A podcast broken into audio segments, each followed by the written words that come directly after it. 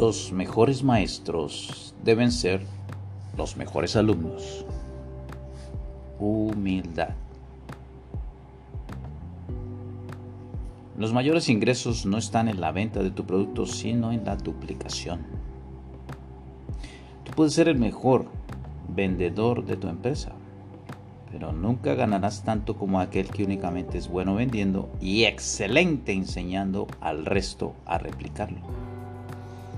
De hecho, si eres un excelente vendedor y tienes mil clientes, es muy probable que la gente no quiera asociarse contigo porque eres demasiado bueno. Y ellos no creen tener sus mismas capacidades, las tuyas. Pero si eres simplemente bueno en todo lo que haces y eres un excelente maestro que le enseña cómo ser suficientemente bueno a miles de personas, puedes generar fortuna. La verdadera clave en nuestro negocio no está en hacer muchas cosas complejas, sino en enseñarle a mucha gente a hacer cosas simples. Lo voy a repetir porque este es el principio, el principio máximo de nuestro negocio. La verdadera clave en nuestro negocio no está en hacer muchas cosas complejas, sino enseñarle a mucha gente a hacer pocas cosas simples. Basado en este principio, pongamos unos ejemplos que quizás parezcan trabalenguas, pero eso no los hace menos ciertos. Ser bueno vendiendo te dejará más dinero que ser el mejor vendiendo, siempre y cuando seas el mejor enseñando a otros a vender también como tú. Puedes escuchar este audio varias veces para que lo entiendas. Ser bueno invitando te dejará más dinero que ser el mejor invitando, siempre y cuando seas el mejor enseñando a otros a invitar también como tú. Insisto, vuelve y escucha el audio. Ser bueno presentando te dejará más dinero. Bueno, creo que no hace falta más ejemplos, ¿verdad? Quedó claro. Lo más importante es ser un gran maestro de las habilidades que desarrollas bien. Hablaremos más de eso en el capítulo de paternidad. Y en el primer paso para ser un gran maestro es ser un gran alumno, dispuesto a aprender siempre, sin límites, sin parar, sin importar quién sea el maestro de turno. Todos los que den un entrenamiento o se paren en un escenario pueden aportarte algo aunque tengan menos rangos que tú.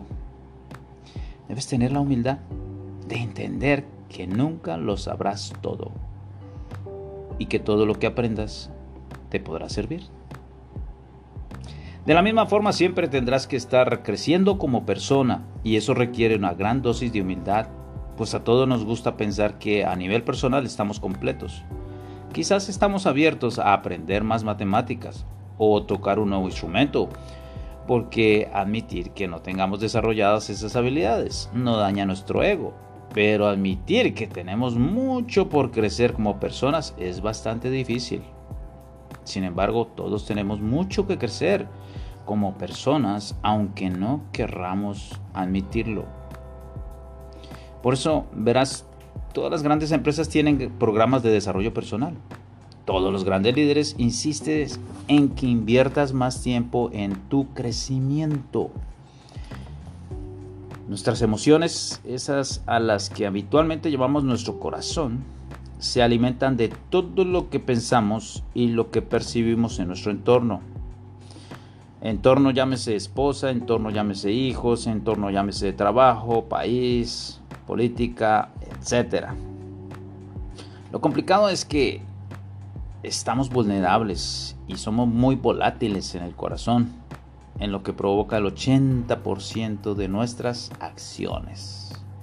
Aunque nosotros no nos demos cuenta, accionamos simplemente por impulsos, por hábitos y por la influencia que percibimos del entorno.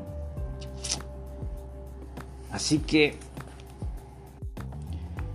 vamos a poner un ejemplo.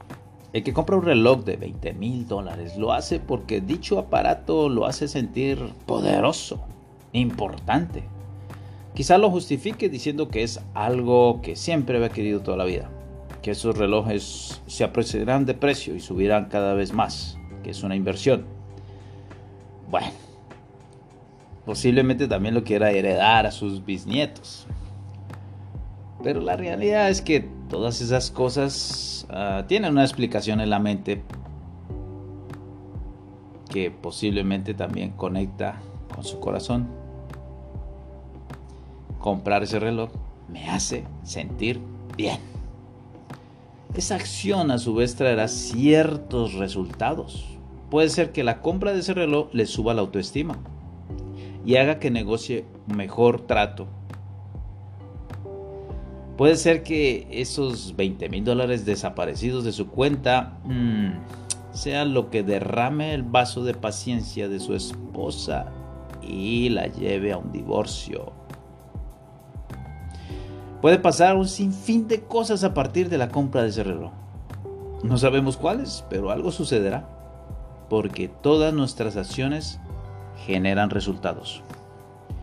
Ese resultado será parte de tu nuevo entorno y por lo tanto generará más emociones que a su vez provocarán nuevas acciones con nuevos resultados y así sucesivamente. Al final del día, el motor de todo lo que nos sucede termina siendo nuestro corazón. Pero nosotros tenemos la capacidad de controlarlo. Porque, como dijimos anteriormente, esas emociones no solo controlan nuestros resultados, sino que también alimentan y se alimentan de ellos mismos de nuestro entorno, de lo que pensamos y de lo que hacemos. Si aprendo a centrar mi mente en el agradecimiento, gracias, gracias, gracias. Si aprendo a centrar mi mente en la prosperidad, en la abundancia, en lo positivo, mi mente estará alimentándose de emociones positivas. Si me siento en paz con el mundo, con la naturaleza, con Dios, con mi familia, mi sociedad, con mis hijos, con mi entorno, eso alimentará también mis emociones positivas. Si crezco en áreas que me cuestan trabajo, estaré fomentando todas emociones positivas a largo plazo. En resumen, tu mente, tu cuerpo, tu entorno y todo lo que percibes va a influir directamente en tus emociones y estas a su vez determinarán tus resultados. Si dedicas media hora al día a trabajar tu mente, media hora al día a crecer, media hora al día en tus creencias, estarás convirtiéndote 30 minutos a la vez en la versión mejorada de ti mismo y superarás cualquier reto. Pero claro, eso solo puede ocurrir si tienes la humildad de ver hacia adentro de ti y admitir que no somos completamente perfectos, que tenemos mucho por crecer y que vale la pena hacerlo. Gracias por tu tiempo, nos vemos en el próximo podcast. Estaré hablando de algo que se llama conexión